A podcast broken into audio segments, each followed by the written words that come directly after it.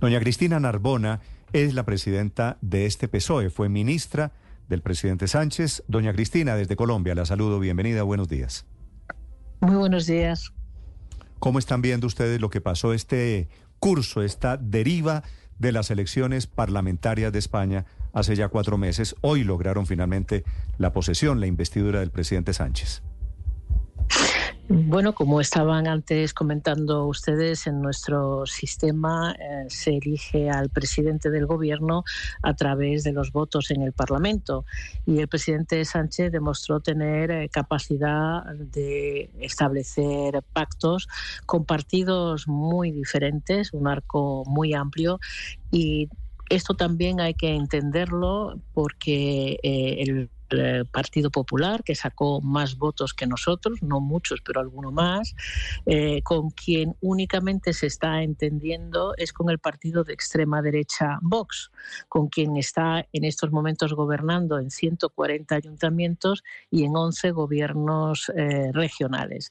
Bueno, esto significa que una vez que se ha puesto de manifiesto lo que ello representa, estar condicionados por la extrema derecha, hay una opinión pública mayoritaria que se expresó en las urnas y esos más de 12 millones de españoles que votaron a los partidos que hoy han apoyado al presidente Sánchez eh, son una mayoría significativa en nuestro país.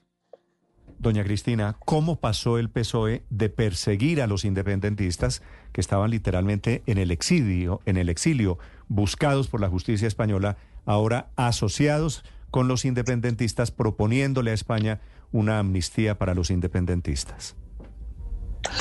En esta amnistía no solamente se perdonarán los delitos de quienes organizaron el referéndum ilegal y la declaración unilateral de independencia que se dio en Cataluña, eh, por cierto, con un gobierno en el que el presidente era del Partido Popular, hubo grandes tensiones que desembocaron en estos hechos.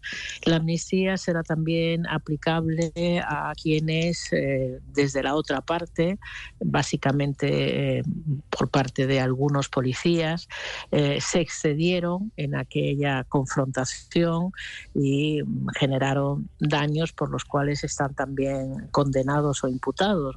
Las amnistías lo que significan es un borrón y cuenta nueva y es eh, una oportunidad efectivamente para avanzar en la definitiva pacificación en el ámbito de Cataluña.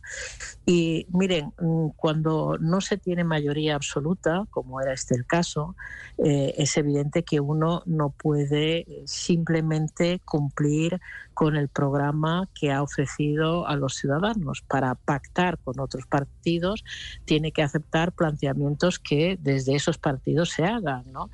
El presidente mm. presentó ayer eh, un programa de gobierno donde prácticamente el grueso de ese programa de gobierno son políticas sociales, políticas económicas, políticas ambientales de mucha contundencia, una continuación de los casi cinco años que eh, Pedro Sánchez está gobernando y además de eso hay una prioridad que es trabajar en mejorar la política territorial, la estructura del Estado. Eso significa no solamente analizar cómo se puede mejorar el Estado autonómico, que es prácticamente un Estado federal en España, sino también tener en cuenta pues lo que ha sucedido, lo que sucedió en Cataluña.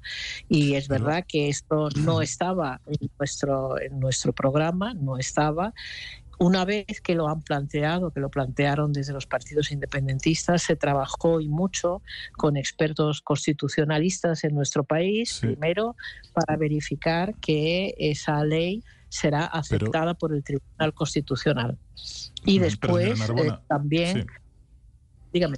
Dígame, dígame. Sí, es que a propósito de lo que está diciendo, de, que, eh, y quiero hacerle con esto la última pregunta, ah, ah, dice usted que esa decisión, la de la investidura, no estaba en el programa electoral, eso es completamente cierto, pero lo que más llama la atención es la contradicción de que el propio Pedro Sánchez el día 21 de julio, concretamente en una entrevista en televisión española, negase que la investidura se pudiese dar. Ha negado enfáticamente que esa investidura fuera constitucional. Sin embargo, perdón, tiene, usted razón, tiene usted razón, la amnistía, discúlpeme, la amnistía.